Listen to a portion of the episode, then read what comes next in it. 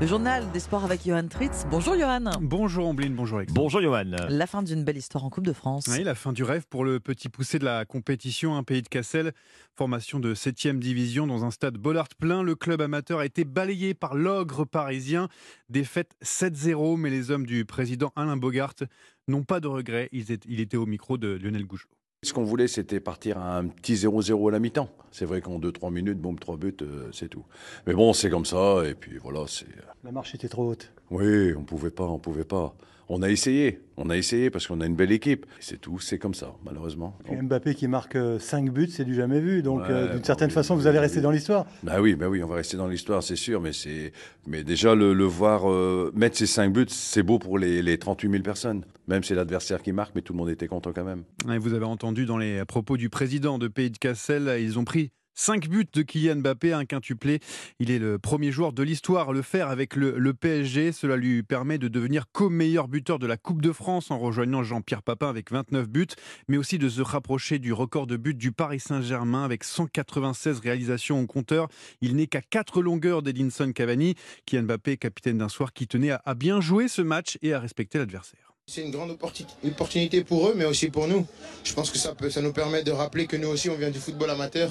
Voilà, on a, on a su garder ces, valeurs qui nous ont amenés au, plus haut niveau.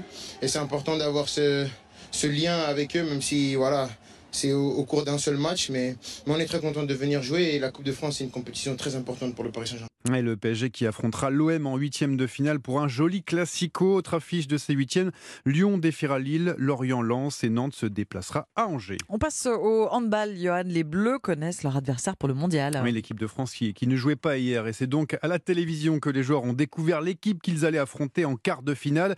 Et ce sera l'Allemagne, donc, battue lors de son dernier match de poule par la Norvège. Un ennemi bien connu de Mathieu Grébille, l'ailier gauche français. C'est une grande nation du handball, hein, on va pas se mentir. Euh, voilà, c'est une équipe euh, qui a de, de, de bonne qualité, de bons joueurs, euh, de jeunes joueurs, des joueurs un peu plus expérimentés, qui réalisent une bonne compétition et donc ça va être, ça va être un, gros match. À un moment donné, si on veut, si on veut gagner euh, et être champion du monde, il faut battre euh, les grosses équipes. Il faut y passer. Hum, Mathieu Grébille au micro d'Axel May, quart de finale du mondial France-Allemagne demain à 20h30 à suivre bien sûr dans Europe 1 Sport. On termine ce journal des sports, Johan, avec du tennis. Oui, cette nuit a débuté les, les quarts de finale de la compétition de l'Open d'Australie. Dans le tableau d'âme, la Kazakh Elena Rybakina s'est qualifiée pour les demi-finales en battant la Lettonne Yelena Ostapenko 6-2, 6-4. Chez les hommes, en ce moment même, le russe Karen Kachanov affronte l'américain Sébastien Et puis, vous le savez, il n'y a plus de Français en simple, mais il y en a encore en double. Bruno Bonzi et Arthur Ederknecht sont en train de jouer face à une paire polonaise pour une place en demi-finale en ce moment même aussi. Et viendra ensuite le duo Chardy-Martin un peu plus tard dans la matinée. Merci beaucoup, Johan Tritz. C'était le journal des sports. 5h10.